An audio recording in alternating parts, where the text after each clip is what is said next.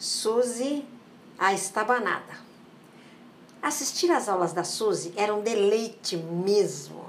Ela era extremamente divertida, muito veloz e uma motivadora de mão cheia. Não parava um segundo, uma energia vulcânica. Realmente, quem não aprendia alemão com a Suzy não aprenderia com mais ninguém.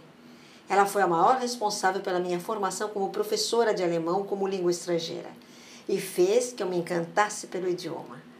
Naquela época, eu não tinha a menor ideia de que este seria meu destino. Afinal, já havia enveredado por muitos outros rumos profissionais, entre os quais medicina, história e teatro. E nada disso me formei. Medicina nem bem cheguei a cursar, ainda bem, né? Mas história e teatro eu lamento não ter podido concluir. Mas na vida que eu levava naquela época não daria mesmo.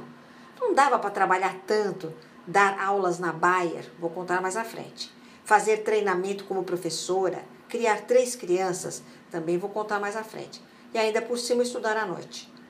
História, eu cheguei a cursar dois anos, mas tive também que trancar e nunca mais deu para reabrir a matrícula. Coisas da vida. Quem sabe na terceira idade eu possa recuperar. Com certeza, a terceira idade e a aposentadoria prometem. Voltando ao título dessa história, como já contei anteriormente, fiz grande parte da minha formação prática como professora de alemão assistindo às aulas da Suzy. Nós estávamos cheios de orgulho no Balcos porque havia sobrado um dinheirinho e conseguimos comprar um retroprojetor. O retroprojetor era o nosso sonho de consumo. Ele funcionava como um primitivíssimo PowerPoint. Era um grande auxiliar nas aulas, bem como o gravador de rolo. Ops, alguém ainda lembra o que é isso?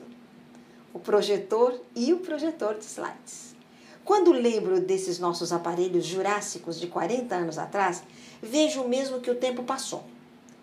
Bem, havíamos adquirido o tal do retroprojetor e a Suzy, toda animada, foi inaugurar nossa incrível aquisição na sua aula. E eu, é claro, toda animada, assistindo.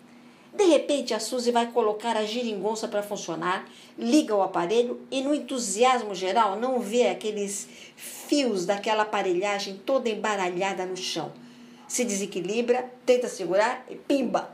Vai ao chão. Suzy, fios embaralhados, canetas, lápis, livros, cadernos, mesinha e quem mais?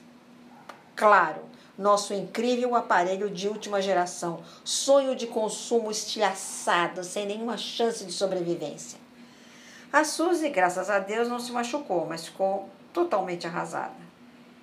E como é pessoa de muito senso de humor, caiu na gargalhada, ao que um aluno que não sabia do meu parentesco com a Suzy cochicha no meu ouvido. Essa professora é incrível, mas é um tanto estabanada, né?